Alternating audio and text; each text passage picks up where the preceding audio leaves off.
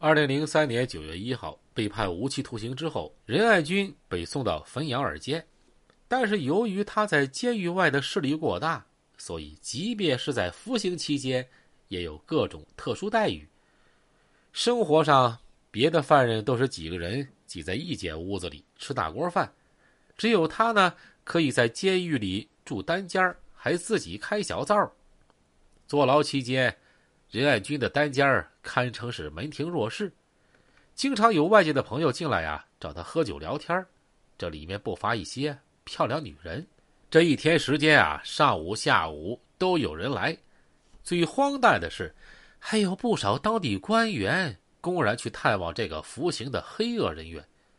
其中最显眼的就是为任爱军创造了特殊监狱环境。时任山西曲沃监狱的看守大队大队长裴军亮，此人不顾影响，多次去看望任爱军，并与之是把酒言欢。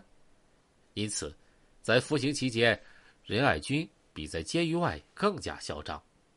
这个王敏啊，是任爱军的狱友。二零零五年八月十九日，是他轮值夜班的日子。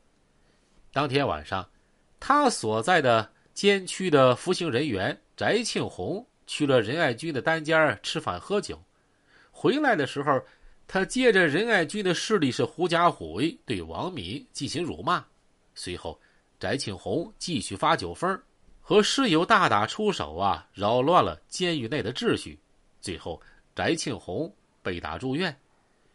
听说这件事之后，任爱军又暴怒了。他认为这是王敏不给他面子，于是带人围住王敏就暴打。当时监狱内值班的管教康建斌迫于任爱军的势力，也不敢上前阻拦。随后受尽屈辱的王敏向监狱讨要说法，这没想到换来的却是监狱更加不公平的对待。身体和尊严都受到伤害的王敏，最终选择呀用自那个坟的方式表达了愤怒。可奇怪的是，即便如此恶贯满盈，任爱军在服刑期间却足足有七次减刑，而且每次都是顶格减刑。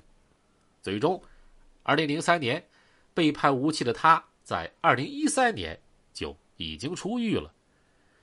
一个高调作恶的狱霸，竟然能屡屡减刑，堪称当年山西政法系统的黑色幽默。任爱军的减刑记录可以说是前无古人后无来者。服刑期间，他申请减刑的方式有两种：监狱改造获取积分和重大立功。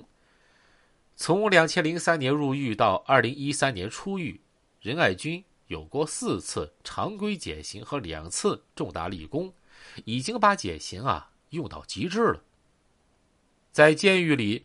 他通过律师和前妻购买凶案线索，然后再主动向警方提供证据，换取减刑。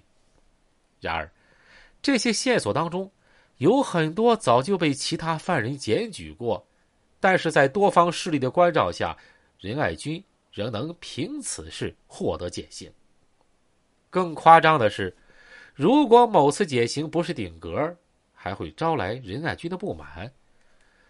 为了达到任爱军顶格减刑的目的，其爪牙找到了时任临汾中院审监庭副厅长邢瑞，他为任爱军操作花钱买减刑，让他交三十万的财产刑罚金，并把减刑上调到了三年。按理说，减刑的程序复杂，涉及到的部门从监狱到检察院再到法院。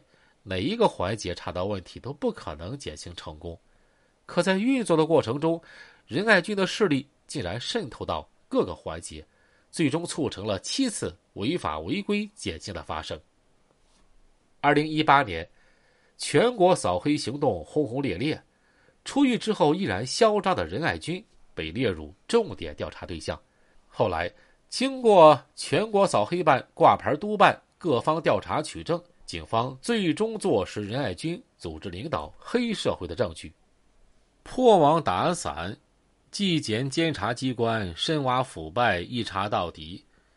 根据山西省纪检监察机关通报，黑恶势力头目仁爱军案，共有九十余名公职人员牵涉其中，受到相应的处理，其中包括密切相关的四名省管干部。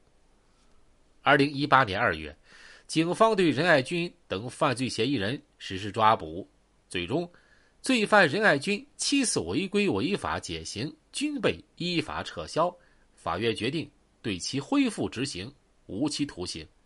二零一九年，全国扫黑办挂牌督办共打掉涉黑组织一千六百八十六个，同比增长百分之三十二；立案查处涉黑涉恶腐败和保护伞问题三万七千八百五十五件，同比增长百分之一百七十二。黑恶不扫，民心难闻；黑恶不除，民心难安。在这场扫黑除恶的长期战役中。仁爱军之流的丧钟正在敲响。